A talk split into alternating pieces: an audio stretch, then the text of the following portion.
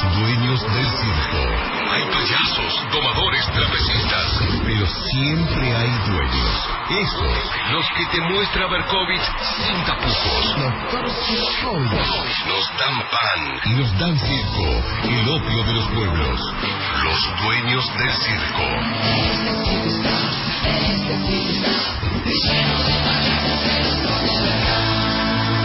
Los dueños del circo.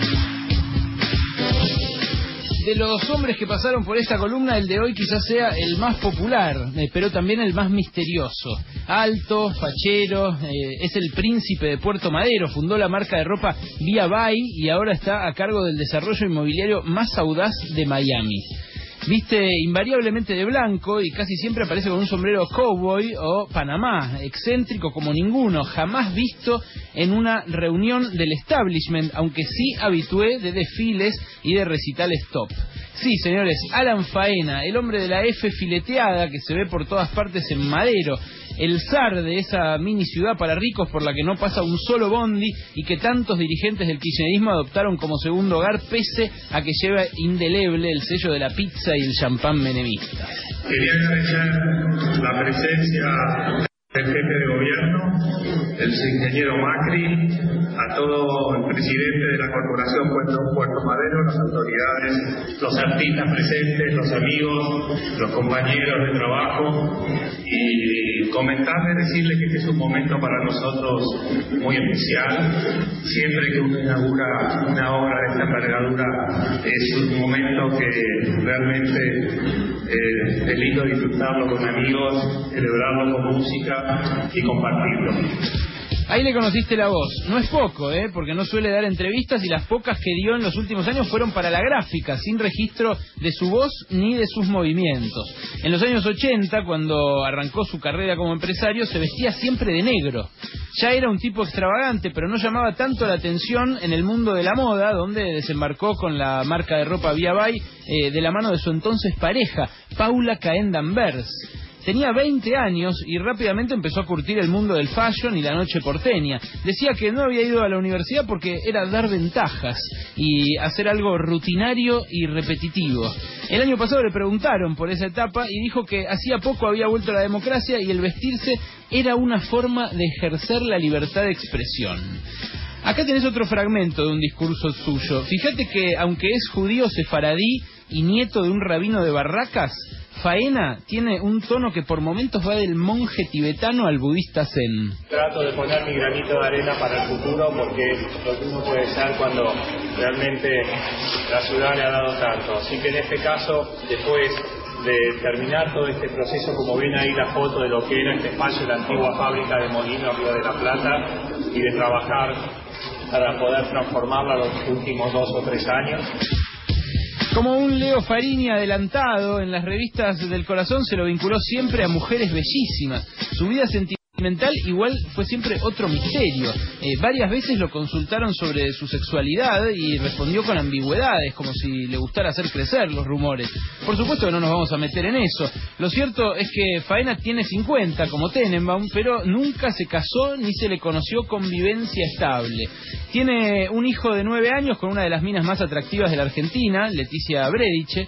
Se llama Noah y eh, por él vivió un breve escandalete de filiación. Cuando ella quedó embarazada, la pareja se estaba separando. Él al principio dijo que nada le hacía pensar que fuera suyo, pero a las pocas semanas lo reconoció y ahora lo tiene de a ratos viviendo con él.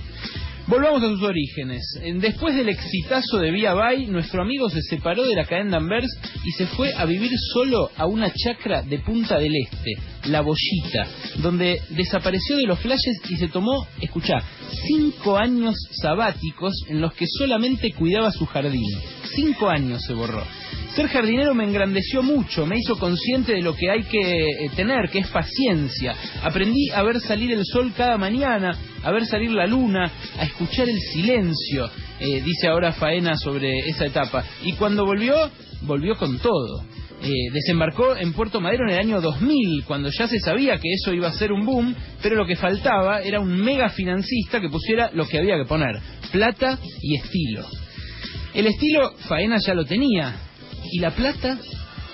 Bueno, acá empieza lo más jugoso, amigos. ¿Cómo no sospechar que puede estar lavando dinero un hombre que de la noche a la mañana consigue no uno, no dos, sino 100 millones de dólares para un negocio en el que nunca había participado, como el inmobiliario. De vuelta, no uno, no dos, no diez, más de 100 millones de dólares. ¿Cómo fue que consiguió contratar a uno de los arquitectos más caros del mundo, Philip Stark, para reciclar viejos almacenes portuarios en un país que atravesaba la peor crisis de su historia? Bueno, él dice que lo logró gracias a que conoció a la gente indicada en el momento indicado. Y es verdad.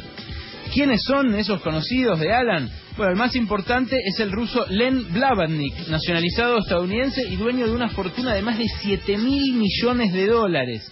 El tipo, para darte una idea, acaba de comprarse la Warner Music eh, y tiene petroleras, medios, industrias químicas y muchísimo más. ¿Cómo fue que le confió esa millonada a un pibe de treinta y pico que no tenía más experiencia que en el mundo de la moda? He ahí el principal misterio, claro. A Blavatnik lo investigaron por lavado de dinero y por sus presuntos vínculos con la mafia rusa en las privatizaciones del petróleo soviético en los 90. Pero ojo, jamás, jamás lo condenaron. Según la justicia, Blavatnik hizo los 7.000 palitos a pura suerte y talento. Los otros grandes financistas de faena son Austin Hearst, eh, nieto del mítico William Hearst, que inspiró a Orson Welles para su película El Ciudadano, sí, un prócer de los medios, eh, y el fondo de inversión Red Batch de los hermanos Birch. A ninguno de ellos se le conocen más negocios en Argentina que los que hicieron con faena. Los rodea a todos la misma aura de misterio que hablaba Nick, lo cual ayudó a crear ese mito urbano de que los hoteles de faena son en realidad de la mafia rusa. Alan no le preocupa para nada todo esto, no le preocupan esos rumores porque la justicia local tampoco le cuestionó nada nunca y él prefiere enfocarse en las cosas que le hacen bien, como buen amante del yoga. Eh, por eso estos días trabaja casi exclusivamente en Miami y está feliz. En un par de años, la F fileteada va a estar por toda la avenida Collins y él va a quedar en la historia como el argentino excéntrico que le cambió la cara a la ciudad de las palmeras. Todo por haber conocido a la gente indicada en el momento indicado y sin siquiera sacarse el sombrero.